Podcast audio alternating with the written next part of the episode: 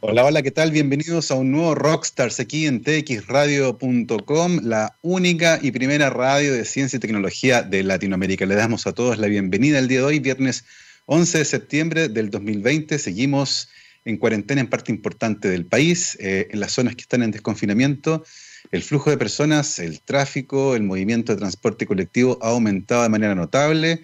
El ministro de Salud acaba de hacer un llamado para que las personas que se junten durante el 18 de septiembre anoten en un cuaderno los nombres de las personas que fueron a sus casas para poder mantener la trazabilidad. Eh, también se le pidió a los conserjes de los edificios que ellos regulen el aforo máximo de los departamentos. Vamos a ver cómo funciona aquello. El día de hoy se informaron 1.860 casos nuevos, 509 de ellos son asintomáticos, 15.621 casos se encuentran actualmente activos y se informó también la inscripción de 69 nuevos casos de personas que lamentablemente han fallecido producto de esta enfermedad que tiene a todo el mundo en vilo. Esos son los datos más importantes del punto de prensa que se efectuó hace una hora atrás aproximadamente y que es la información con la que hemos comenzado nuestro programa todos los días desde que comenzó a entregarse a esta hora.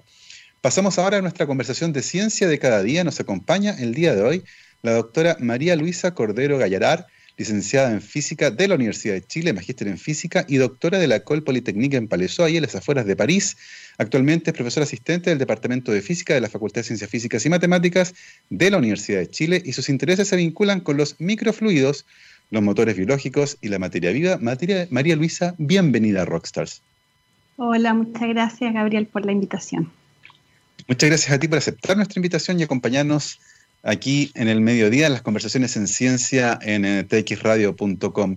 Cuéntanos un poco en primer lugar, eh, y también es una pregunta con la que hemos comenzado nuestras conversaciones en el último tiempo, eh, ¿cómo te pilla la pandemia? ¿Cómo has vivido este encierro que tiene ciertamente impactos tanto en la vida personal y también en la vida laboral, en lo que implica hacer investigación experimental y las clases, por ejemplo? ¿Cómo estás viviendo este proceso?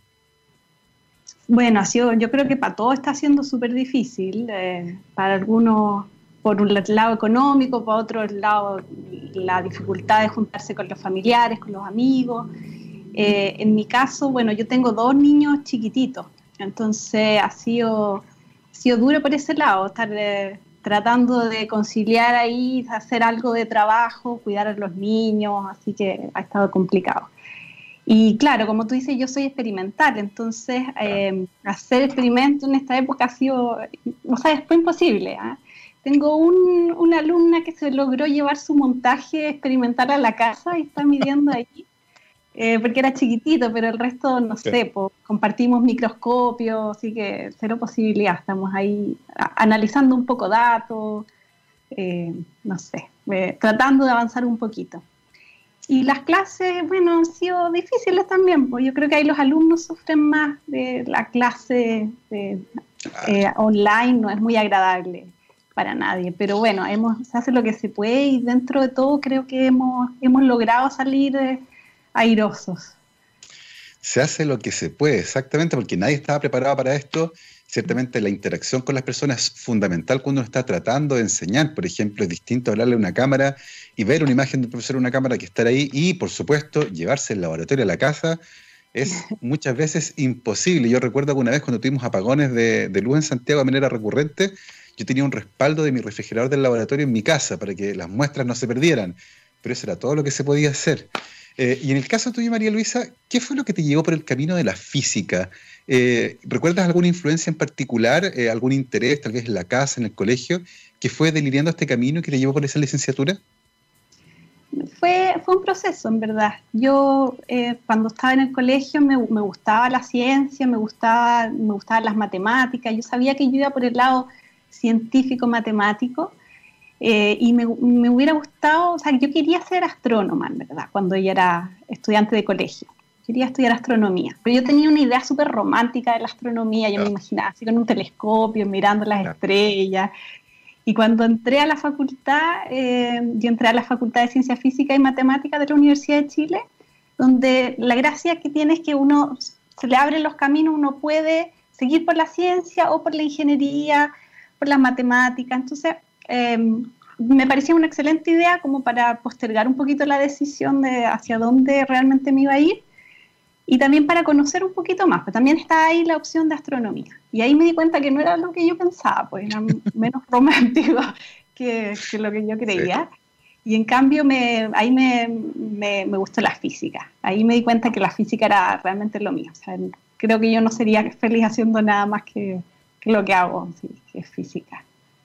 Oye, ¿y, ¿y, pasó algo en particular que te diste cuenta de aquello? Porque a veces uno tiene estos momentos, unos chispazos, eh, son momentos medios así como de epifanía, que uno ve algo y como que, como que alucina y como que raya y dice, oh, yo quiero hacer eso, o wow, qué fantástico, o fue más bien un proceso que se cocinó a fuego lento este de enamorarte de la física. Mira, no sé, cuando empecé a estudiar física en serio, porque los cursos de colegio en física no son, no son tan, eh, tan, en profundidad como, como quizás uno quisiera que fuera, ahora que, digamos, yo sé que ahora uno podría hacer otras cosas en el colegio. Pero entonces cuando yo empecé a, ver física más a nivel universitario, eh, me di cuenta que era completamente distinto a la física que yo conocía del colegio, mucho más, no sé, me, gustó esta idea de que uno podía eh, explicar las cosas con un lenguaje matemático y después ver en la ecuación lo que uno veía en, la vida real. Eh, y eso yo lo veía en la física. Sea, digamos, esa, a pesar de que los cursos matemáticos también tenían esa parte, pero es mucho más, más abstracto. La física era como una manera de, de, aterrizar esas cosas a la vida real, y eso me gustó. Pero fue un proceso, no, no fue así como un clic eh, de, de, pronto que me gustara eh, la física, fue un proceso. Y una de las cosas entretenidas de la física, tú lo dijiste, permite eh, describir el mundo natural a través de ecuaciones, predecir a través de la física teórica, eh, confirmar a través de la física experimental, pero aún dentro de, ese escenario hay muchísimas ramas. Ahí está, no sé, el electromagnetismo, está la acústica, está la física cuántica. Te empezaron a llamar la atención y empezaron a delinear tus intereses, por ejemplo, hacia la salida de la licenciatura. No, bueno, sí, en la licenciatura yo estaba como feliz con, me gustaba estudiar distintas ramas de la física y fue en el magíster donde yo ya empecé a delinearme más con la física experimental. Eh, antes de eso yo no, estaba segura si quería hacer experimentos, si quería hacer eh, teoría, eh, me gustaban las dos cosas y el, mi magíster fue experimental y ahí ya me empecé a dar cuenta que lo mío era, los experimentos. Y, me fui más por el lado como más de la física de fluidos, mecánica clásica, o sea, no, ahí no, fue un poco las, las oportunidades que se me fueron dando y, y los, quizás las, las, áreas donde me sentía más cómoda también. Eh, en la cuántica, digamos, o la gravitación, no, no, sentí, no sentí tan como que fuera lo mío. Entonces ahí se, fue dando que me fui más para el lado experimental. Hemos, conversado antes con, con, con hartos físicos y, con, y físicas eh, y nos contaban que el desarrollo de la física experimental en algunas áreas en particular, como por ejemplo en la óptica, eh, es más o menos reciente en Chile. Y hace un tiempo atrás no había muchos laboratorios de óptica experimental y usualmente trabajaban en teoría, por ejemplo, eh, particularmente los que trabajaban más cerca de la parte óptica cuántica más que de la parte que podía trabajarse usualmente en laboratorio. en la época en que tú te empezaste a meter en la física experimental, ¿había laboratorios de todas las áreas? ¿Era más o menos restringido? ¿Cómo fue, cómo fue esa elección, por ejemplo? No, bueno, mira, la verdad es que esto de que de la falta de laboratorio, yo creo que en todas las áreas de, de la física, porque es más caro, mucho más caro hacer experimentos que hacer teoría. Para hacer teoría esencialmente necesitas una hoja de papel, un buen computador quizás, eh, pero para hacer experimentos necesitas equipamiento, necesitas espacio y eso cuesta plata. por eso tenido un desarrollo un poco más lento. Pero cuando yo hice el, magíster ya había el laboratorio, se estaba armando el laboratorio de materia fuera del equilibrio del que soy parte ahora. Em, digamos, yo estudié en el mismo lugar donde ahora trabajo, entonces eh, lo vi primero como estudiante cuando estaba formándose con Nicolás Mujica, que fue mi director de tesis de magíster, y, y también existía el laboratorio de superficies que todavía existe, y había también está el laboratorio de cristalografía que también todavía existe. Y eso, pues, y, ahora ya se ha formado, bueno, yo formé el laboratorio de microfluídica, que es parte del, laboratorio de materia fuera del equilibrio, el laboratorio de óptica, el LAFER, eh, digamos, el de electrónica molecular, han, han, ido surgiendo cada vez más laboratorios y se ha ido desarrollando. Pero, pero sí, pues, antes no, no, había tanto como ahora y espero que en el futuro haya más todavía. Oh, que se puede. Oye, y, y en tu magíster, por ejemplo, ¿qué preguntas eh, te llamaron la atención y comenzaste a tratar de contestar en aquella investigación que te llevó al final del magíster? Bueno, el magíster em, era un experimento que era, yo lo veía como eh, casi como un juego, porque la idea era tratar de mover partículas con sonido. Eso es lo que estábamos tratando de hacer. Em, bueno, eso ya se hace. Existen levitadores acústicos que esencialmente con una onda de sonido son capaces de mantener una partícula flotando. Eh, ahí lo que estábamos tratando de hacer era al interior de un tubo eh, que, donde uno le ponía un, esencialmente un parlante por un lado y un, y un sensor del otro, poner partículas y ver que esa partícula se movía. Y efectivamente se movía con el, con el campo de sonido hasta encontrar una posición de equilibrio. Entonces la, la, idea ahí era como tratar de hacer control de, de las, eh, digamos, ocupar las, las reglas de la física para mover objetos a distancia, o sea, ocupar campos, ocupar... Eh, eh, fuerzas, pero menos tradicionales para, mover objetos. Oye, ¿qué parámetros, ¿qué parámetros, por ejemplo, de una onda de sonido afectan el movimiento de un objeto? Imagino que eh, la frecuencia de la onda puede cambiar, por ejemplo, la capacidad que tiene de mover un determinado objeto y tal vez la forma del objeto interactúe de manera distinta con, una onda de sonido, tal vez es como una antena o es una esfera, eh, recibe de manera distinta esa fuerza. ¿qué, ¿qué, factores afectan ahí esa interacción? No sé si la, forma realmente afecta tanto. Es, importante la diferencia de lo que se llama impedancia, es decir, qué tan duro es un objeto con respecto al medio externo. Entonces tiene que haber un cambio de impedancia. La, onda tiene que reconocer que pasa de un medio a otro. Y entonces al hacer eso, eh, bueno, el sonido es una onda de presión, ¿no es cierto? La presión aumenta localmente, disminuye, aumenta, entonces, y, la presión se relaciona con la fuerza. Si la, fuerza es esencialmente la presión por el área. Entonces, eh, para que esta presión haga una fuerza sobre el objeto, entonces necesita como un cambio de medio, necesita una superficie donde esta presión eh, actúe para hacer una fuerza.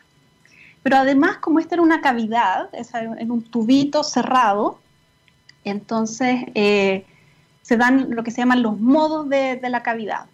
Entonces existen eh, el modo fundamental, es como una flauta, ¿no? Una flauta, mm. uno, le, uno le tapa los hoyitos y al hacer eso cambia los modos del sonido al interior de la flauta. En este caso, eh, bueno, era un solo tubito, no tenía hoyitos, pero el tema era que la presencia del objeto cambiaba esos modos. Entonces actuaba como, como esos hoyitos de la flauta. Em, y entonces al moverse el objeto cambiaba estos modos y entonces eso a, su vez podía cambiar la fuerza. Entonces estábamos tratando de ver si es que había como un ciclo de retroalimentación, de manera que la, partícula se fuera a ubicar a un lugar tal que la frecuencia que estábamos eh, excitando el sonido fuera una frecuencia de, del tubito, una frecuencia de un modo especial. Esa era más o menos la, idea. ¿Y, ¿Y había o no había retroalimentación? Mm, sé que no, no, logramos responder completamente esa pregunta. los experimentos son difíciles. ¿eh? Hay, una de las cosas que es difícil de la física experimental es que, a diferencia de la teoría, uno hay cosas que hay, en, en este caso, en mi experimento era el roce, que uno no puede apagar. Entonces, en, la teoría uno puede simplificar el modelo y puede decir que supongamos que no haya roce, entonces ¿qué es lo que pasa? En un experimento uno no puede hacer eso. Y había mucho roce, entonces la partícula se frenaba y cuando la fuerza era pequeñita, entonces el roce impedía que la partícula se moviera. Entonces no logramos responderlo, pero creemos que habían varios indicios de que sí era posible. Mm. Oye, ¿y las perturbaciones externas podrían afectar al experimento o, o es lo suficientemente aislado para que, no sé, ruidos que hay en el lugar no afecten el resultado? Eh, no, ese experimento era bien robusto, tenía la, suerte. ¿ah? Eh, digamos, funcionaba razonablemente bien, pero hay otros muchos experimentos que, no, que no. Pero una cosa que no sé si bueno, no es exactamente la pregunta que me haces, pero una cosa chistosa que me pasó, una anécdota. Nosotros, eh, esencialmente, yo dejaba el sonido andando y la partícula se movía lentamente a su posición de equilibrio. Entonces, una vez, y después cambiaba la frecuencia y veía cómo cambiaba la posición. Y una cosa que me pasó es que lo dejé corriendo toda la noche. Eh, y lo que me di cuenta que afecta es que la iluminación externa tiene que estar encendida para poder tomar la foto y ver la posición de la ah. partícula. Entonces yo veía que las imágenes que iba tomando a medida que pasaban las horas se fueron volviendo cada vez más oscuras hasta que era negro, todo negro, porque no dejé ninguna luz encendida. Entonces hay que empezar a usar partículas fluorescentes para que puedan emitir luz por sí misma y poder seguir el experimento aún con las luces apagadas. Oye, claro. durante tu, durante tu formación tuviste la oportunidad de interactuar con el doctor Patricio Cordero, profesor que fue nombrado profesor emérito eh, de la Facultad de Ciencias Físicas y Matemáticas de la Universidad de Chile hace muy poco tiempo atrás y que lamentablemente también eh, falleció hace pocos días atrás. Eh, cuéntanos un poco, porque además el doctor Cordero tenía, tenía una gran llegada con los estudiantes, le tocó estar en la universidad en un momento muy difícil, hoy día se conmemora, de hecho, un 11 de septiembre, a él le tocó defender la universidad en aquella época, fue un momento bien complejo. cuéntanos un poco acerca de él, de su, de su personalidad y de su contribución a la formación de estudiantes. Sí, sí, yo quería eh, en el fondo eh, dedicar algunas palabras eh, a él y dedicar quizás esta, esta, conversación a él porque realmente fue una persona muy valiosa para todos nosotros, para los del Departamento de Física de la Universidad de Chile. a mí me tocó conocerlo como profesor, él me hizo clases de Cuántica 2 y, una de las cosas que más recuerdo fue la pasión que él transmitía cuando daba clases. Él era súper apasionado, súper eh, súper entusiasta cuando él conversaba, gesticulaba y contaba las cosas. Sus clases eran súper amenas, súper súper interesantes. Y, y después como colega, cuando ya llegué a trabajar, también siempre fue muy cálido en su bienvenida, en su acogida. Y como tú dices, él fue eh, una persona importante en, el, en, la defensa de la universidad en épocas difíciles, en épocas difíciles que vivió el país. Le tocó vivir eh, el 11 de septiembre el golpe militar en la facultad, lo, transmitió, lo plasmó en sus memorias mm. em, y, ayudó a gente em, eh, a volver a sus casas, a, esconder cosas que, que los podían, eh, que los podían eh, meter en problema, exactamente. Y también después a, defender la universidad cuando estuvo intervenida. también fue, parte importante del primer Senado universitario, cuando se instauró el Senado universitario en la Universidad de Chile, cuando ya años después, digamos, eh, y él fue senador eh, de la Universidad de Chile en ese primer senado y, siempre fue una persona muy, muy asertiva en sus opiniones y muy, muy coherente y, muy, muy conciliador también. Entonces eh, fue realmente un, un gran aporte para la Universidad de Chile y lamentamos ahora muchísimo que ya no esté con nosotros. Exactamente, así que el recuerdo y el homenaje para el doctor Patricio Cordero, que fue una figura fundamental del Departamento de Física en la Facultad de Ciencias Físicas y Matemáticas de la Universidad de Chile, profesor emérito de la, de la facultad y que desafortunadamente eh, murió hace algunos días atrás. Eh, y en tu caso, María Luisa, al finalizar el magíster, eh, decides seguir tu camino en Francia y te fuiste a la École Polytechnique, ahí en las afueras de París, a seguir un doctorado. ¿Por qué elegiste en particular esa universidad y qué tal fue tanto en la parte académica como la vida en, Francia? Eh, ahí se mezcló un poco las, las ambiciones personales, eh, las, ganas de vivir en el extranjero, en Europa, eh, las, oportunidades que se me dieron. Yo estaba, al término de, de mi magíster, yo quería hacer un doctorado en el extranjero, yo quería vivir la experiencia de vivir en el extranjero. Em, y tuve la opción de irme a Estados Unidos y después surgió la, opción de irme a Francia y la verdad es que preferí irme a Francia. No hay dónde perderse. opino yo, opino yo, opino yo. Bueno, yo también, por eso me fui para allá. Sí, o sea, eh, la opción de vivir en París también, eh, era como una, una, una oportunidad súper buena. Y además la École Polytechnique, que también es súper buena. una de las escuelas de ingeniería más, más importantes del mundo. cuéntanos un poco ahí cómo se delinearon tus intereses, en qué tipo de problemáticas te comenzaste a involucrar durante tu doctorado y cómo terminó ese viaje que siempre puede resultar complejo. Fue mm, mira, desde el punto de vista del, como de académico fue excelente, fue una excelente mm, experiencia. Entré a trabajar en un grupo que hacía microfluídica, que es eh, el estudio de fluidos al interior de canales muy, muy pequeñitos, que son como del grosor de un, de un pelo, de un cabello. Eh, y lo que hacíamos era manipular em, gotitas de agua que viajaban en, como en una especie de río microscópico de aceite usando un láser. Entonces volví ahí a la idea de manipular objetos con fuerza eh, no tradicionales. En este caso era una fuerza, bueno, le llamábamos fuerza óptica, pero era más bien térmica. El, láser calentaba localmente, entonces era capaz de, manipular las, gotitas. Em, y entonces eso fue, bueno, fue una excelente experiencia desde ese punto de vista. Fue un, un experimento súper interesante, súper además visualmente súper atractivo, súper bonitos los videos que, lográbamos hacer. Em, y, fue bien, fue, una, una, grata experiencia. Eh, de lo personal hubo de todo, fue como una tormenta. al principio fue, fue genial, me, me encantó conocer la ciudad, conocer gente. Después hubo épocas un poco más difíciles, que bueno, yo creo que cualquier estudiante de doctorado pasa por épocas que son duras, porque hay mucho trabajo, pero además sintiéndome un poco sola en algunas ocasiones en el extranjero, sin mi familia, y después de nuevo ya volví a, enamorarme de la ciudad. Fue como un poco así como una... una eh, montaña rusa. Una montaña rusa, sí. Pero, pero dentro de todo sí lo recuerdo con mucha nostalgia, me gustó muchísimo. Usualmente los viajes doctorales son efectivamente una montaña rusa, parte importante de las cosas entretenidas ocurren en las bajadas, las subidas son también complejas, pero para mm. poder bajar feliz hay que subir a veces con esfuerzo. Em, está tremendamente interesante lo que estás conversando acerca de, cómo se fue delineando tu interés, eh, que te llevó, por supuesto, después a elegir una línea de investigación propia y a la vuelta a esta pausa musical, justamente estaremos conversando eso, de tu viaje de vuelta a Chile, de tu llegada de vuelta a tu, a tu facultad que te vio volver ahora como académica, después de dejarte partir como estudiante, y establecer una línea de investigación propia muy entretenida eh, en la que estás trabajando con microfluidos.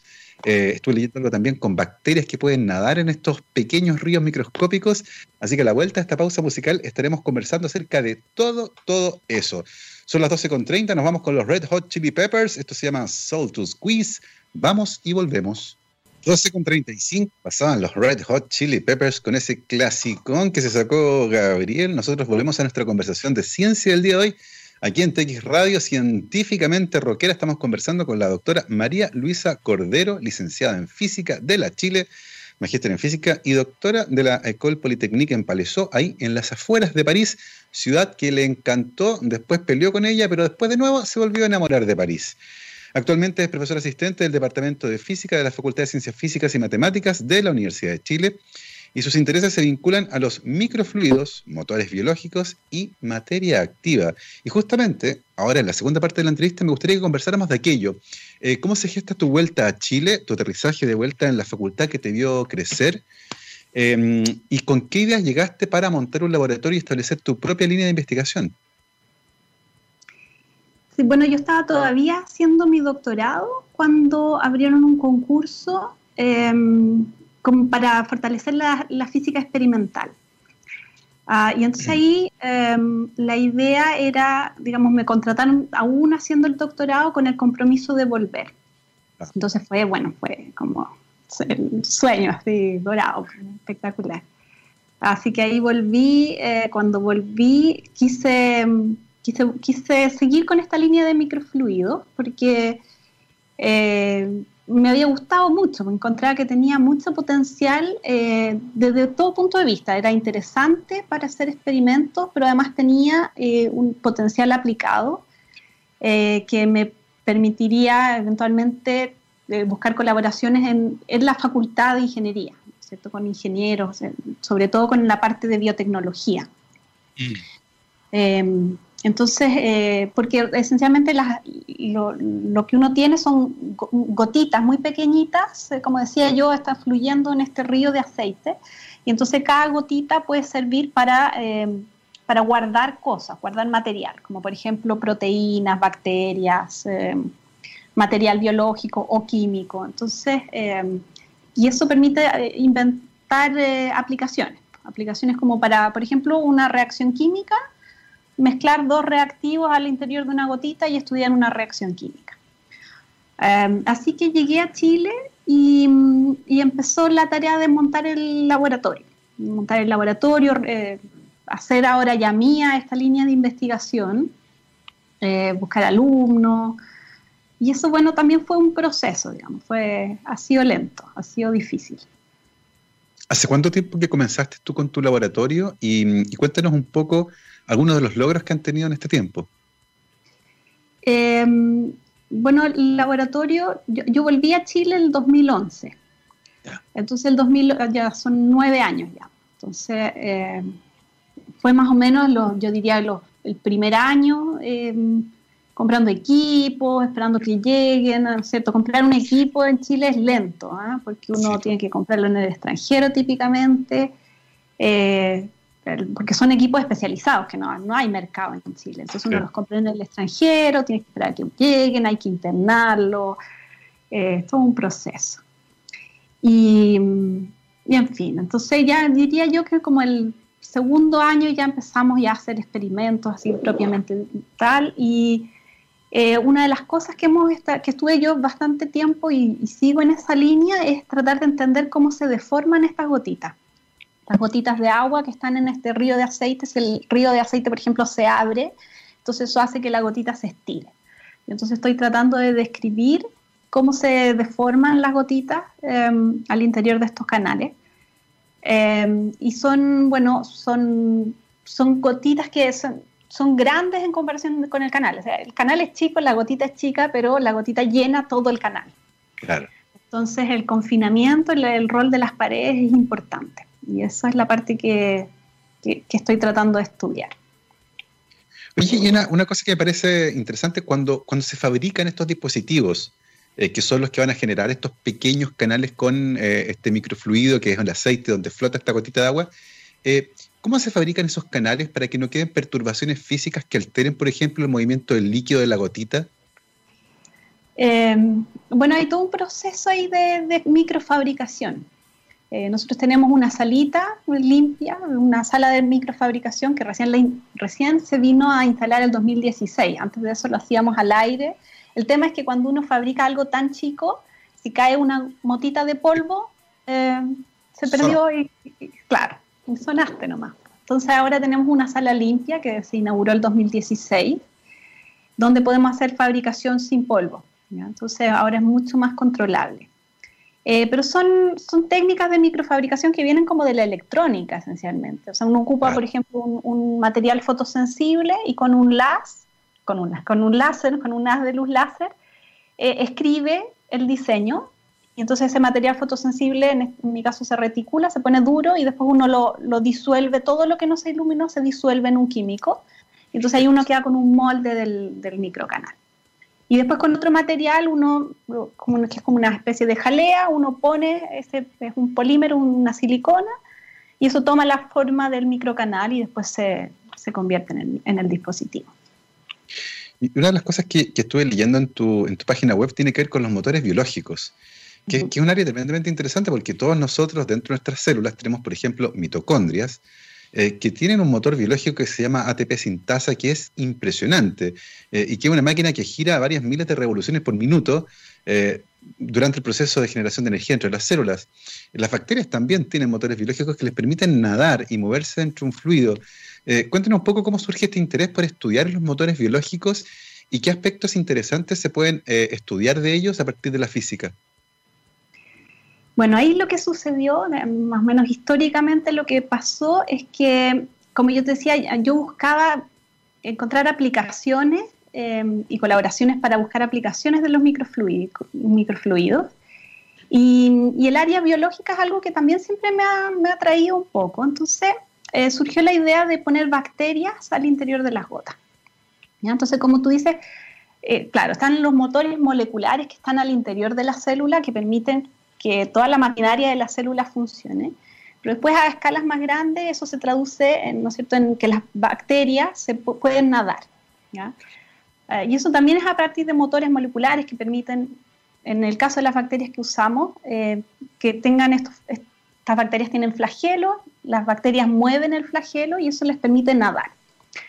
Entonces, una de las cosas que hemos estado eh, recientemente, desde hace unos tres años más o menos, hemos estado estudiando es tratar de transmitir ese movimiento de las bacterias, eh, que, o sea, ya de lo, de lo nanoscópico, que es estos motores moleculares, a la bacteria ya es un paso, pero ahora queremos pasar de la bacteria a la gota. ¿ya? Entonces la bacteria, para, como para hablar de términos de, de tamaño, la bacteria mide como el cuerpo como 3 micrones, un micrón, no sé, con el flagelo serán 10 micrones. Em, ahora la, la, gota mide como 100 micrones. Entonces, es como 100 veces más grande en, radio, en diámetro. Pero entonces al interior de una gota caben miles de bacterias, metemos miles de bacterias. Y todas esas bacterias están nadando. Entonces, cuando son muchas bacterias y están muy densamente ahí apretadas, eh, siguen nadando, pero ya empiezan a generar flujos colectivos. Entonces, lo que, eso es algo que se llama turbulencia activa, le llaman, porque no, no, yo no, no, sé todavía exactamente cómo, pero eh, generan flujos que son como a la escala de muchas bacterias. ¿Ya? Y entonces lo que hemos estado viendo es cómo utilizar ese, ese flujo para generar eh, trabajo en las gotas. Y eso es lo que le estamos llamando motores biológicos o motores bacterianos. Y esencialmente hemos logrado hacer dos cosas. Por un lado, si metemos muchas de esas bacterias y simplemente las dejamos nadar, lo que sucede es que las bacterias nadan así de manera media desordenada, y, pero colectivamente, y eso hace que la gota ruede.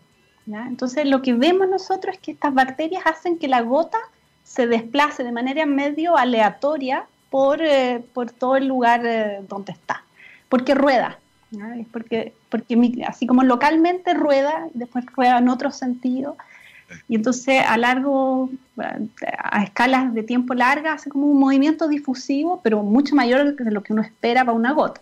Una gota de 100 micrones casi no tiene movimiento difusivo, movimiento browniano. Y el otro experimento que hemos hecho, que también es súper eh, interesante, es con unas bacterias que se llaman bacterias magnetotácticas. Son bacterias que al interior tienen como unos pequeños imancitos entonces, si uno pone un campo magnético, se, alinean con ese campo, campo magnético. Es como una pequeña brújula. Entonces, metemos muchas de esas bacterias de nuevo al interior de la gota y cuando ponemos un campo magnético, las bacterias eh, se alinean y se ponen a rotar. Entonces, lo que hemos logrado hacer es como un motor rotatorio. La gota entera rueda en el lugar, en este caso, o sea, rota, y entonces uno podría imaginar que uno pone un eje y entonces puede mover una maquinaria. Exactamente. Como la aplicación ideal a futuro. Oye, está tremendamente interesante y eh, estaba tratando de imaginarme este escenario de una, de una esfera de agua de unos 100 micrómetros de diámetro que está llena de bacterias que están nadando de manera caótica, pero nadan en cualquier dirección, lo que genera además turbulencia interna. ¿Es, posible visualizar esas turbulencias eh, y, ver esta esfera como una serie de eh, canales turbulentos que se están moviendo por la esfera? ¿O, es imposible meterse en esa escala?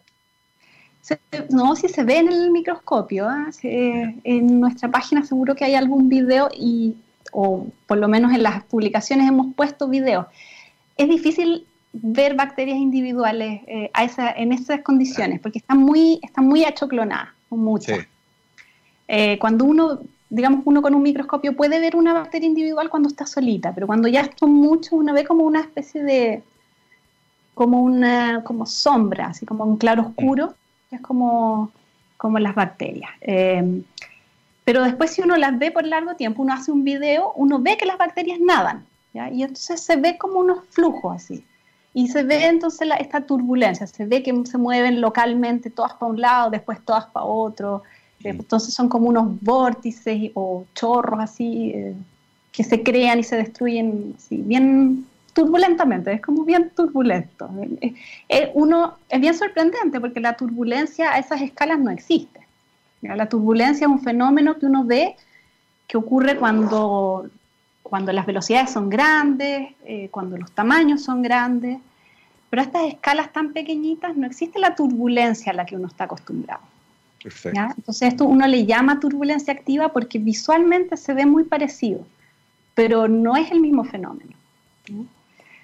Son realmente las bacterias que de alguna manera se organizan eh, para nadar, digamos, así como turbulentamente. Notable. Y otra cosa que también vi en, la página web era que estaban trabajando eh, en una colaboración nuevamente, em, en una técnica que eventualmente podría permitir aproximarse lentamente a también eh, colaborar con esta técnica de microfluidos en tratamientos de cáncer. Eh, cuéntenos un poco acerca de eso también.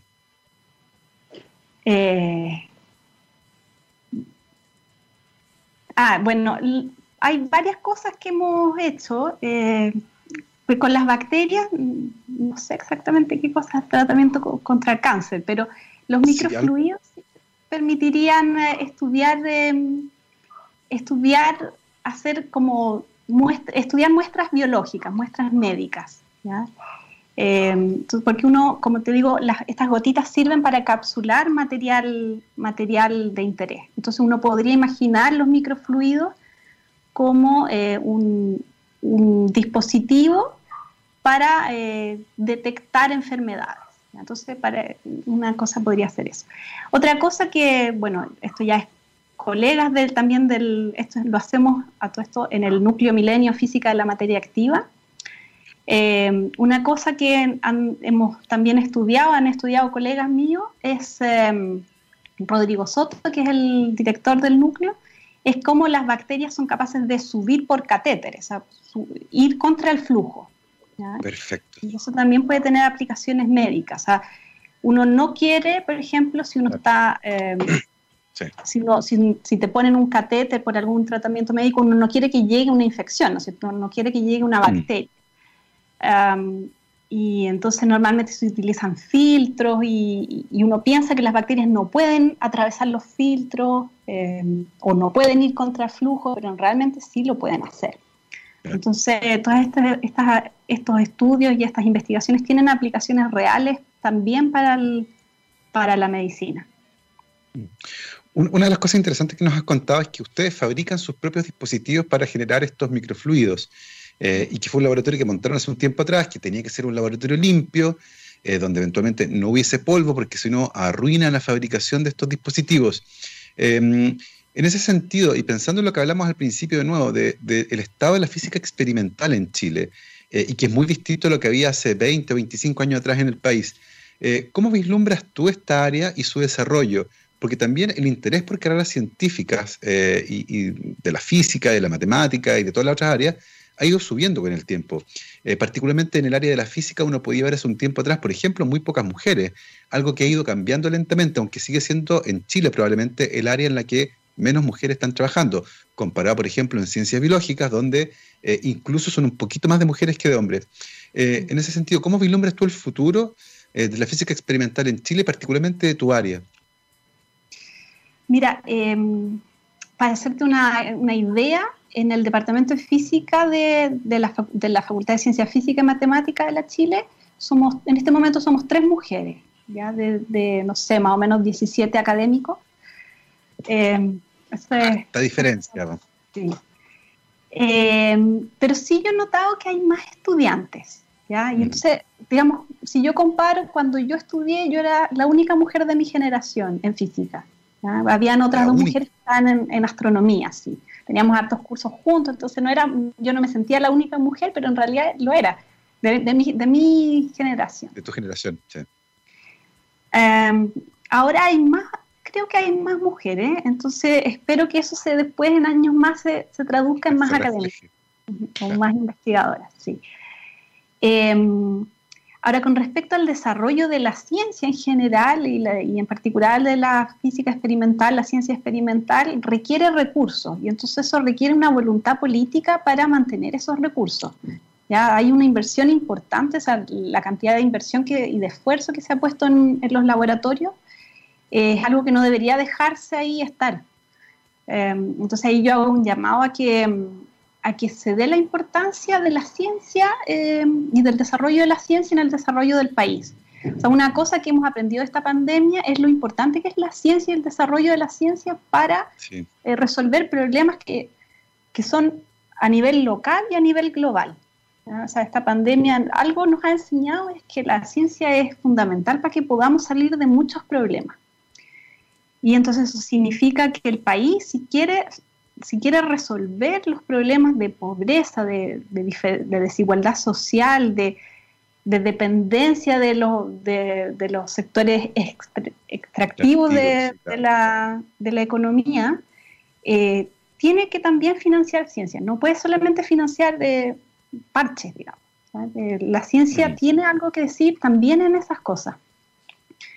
Eh, y así que yo espero que, bueno, que la situación, eh, digamos, que, aprendamos eh, de, estas cosas. Sí. Y, de hecho, a propósito de lo mismo, y lo hemos comentado también antes, eh, la pandemia nos permitió darnos cuenta que somos capaces de fabricar respiradores mecánicos, aparatos médicos de altísima tecnología que no se fabricaban en nuestro país, pero que en la urgencia de la pandemia tuvimos que fabricar y nos dimos cuenta que podíamos. Y probablemente usando el cerebro local hay muchas otras cosas que podemos hacer y que sencillamente no estamos haciendo.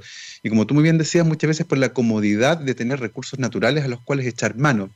E, en ese sentido, y desde el punto de vista de la cultura científica eh, y de cómo se espera que aporte el desarrollo del país, eh, ¿viste diferencias, por ejemplo, en el discurso eh, sobre lo que ocurre, por ejemplo, en Francia, que es un país que claramente nos lleva varios años de delantera en esta área?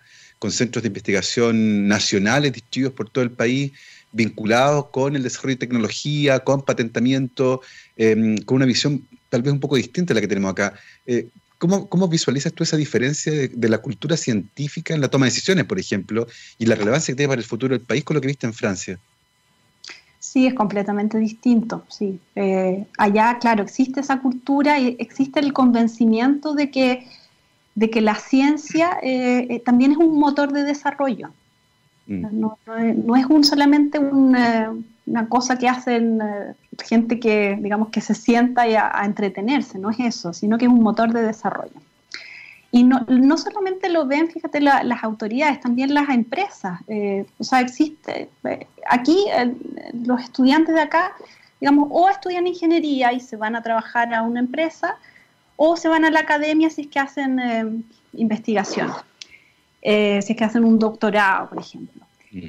Allá eh, el estudiante hacía un doctorado, no todos, por supuesto, pero muchos estudiantes hacían un doctorado y ahí recién se enfrentaban a la disyuntiva si se van a la empresa o se van a la academia, porque la empresa también les daba un nicho, también les daba mm. la posibilidad de desarrollarse, porque la empresa también hace desarrollo, también hace investigación y desarrollo.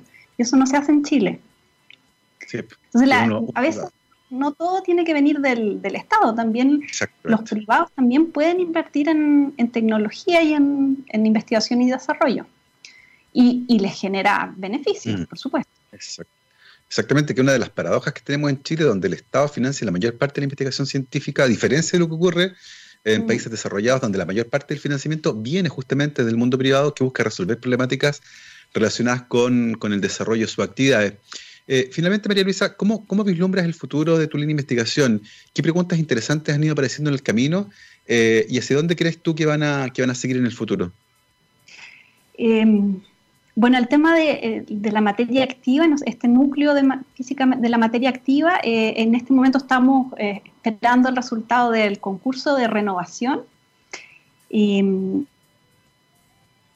esperanza que nos vaya bien, así que vamos a continuar estudiando ahora estos motores biológicos. Una de las cosas que a mí me gustaría hacer es y ahora dirigir el movimiento de las gotas, como yo decía, es bien aleatorio, me gustaría dirigirlo, pero también estamos viendo cosas un poco más aplicadas, por ejemplo, tenemos una colaboración con físicas argentinas, físicos argentinos, que estamos estudiando el movimiento de bacterias que hacen simbiosis con la planta de la soya. Eh, son, digamos, las leguminosas siempre hacen simbiosis con bacterias para fijar el nitrógeno atmosférico. Entonces eso permitiría usar, bueno, ya se hace, pero permitiría mejorar eh, los, em, eh, los fertilizantes biológicos, que entonces son sustentables y no, no, no contaminan, no, no alteran el, el, entorno natural. también estamos buscando estudiar cómo, se, cómo se comportan las bacterias en paredes rugosas. Estamos bastante, por lo menos desde mi punto de vista experimental, estamos haciendo hartos experimentos para entender cómo funcionan, cómo nadan las bacterias, eh, cómo podemos describir y utilizar ese movimiento para distintas cosas, para, estos motores, pero también para, para, agricultura sustentable, por ejemplo. Oye, se ve tremendamente interesante todo lo que nos acabas de contar sobre el futuro que viene y particularmente lo que está alineado con la sustentabilidad, que es otro de los grandes desafíos que como especie estamos enfrentando y que nos va a producir ciertamente dolores de cabeza en el futuro cercano. Son las 12.58, se nos pasó nuestra hora de conversación así, volando, como siempre, aquí en rockstarsdetxradio.com. Queremos agradecerle a María Luisa Cordero que se haya tomado el tiempo de conversar con nosotros. Eh, ya lo saben, licenciada en física, magíster en física de la Chile, doctora de la École Polytechnique en Palaiseau, en Francia, actualmente profesora asistente del Departamento de Física de la Facultad de Ciencias Físicas y Matemáticas de la Universidad de Chile. María Luisa, muchísimas gracias por habernos acompañado el día de hoy. muchísimas gracias a, ti. Fue muy entretenida la conversación. Muchas gracias. Nosotros nos vamos, como siempre, con nuestro especial del All You Need Is Rock. Y hoy día, hoy voy de vuelta al colegio, porque yo con esta canción me acuerdo del colegio. Ya tengo mis años. El especial de hoy día es Patch Mode y lo programó Naroa Rusian. Y comenzamos con un temazo, Personal Jesus. Nos vamos bailando, que esté muy bien. Chao, chao.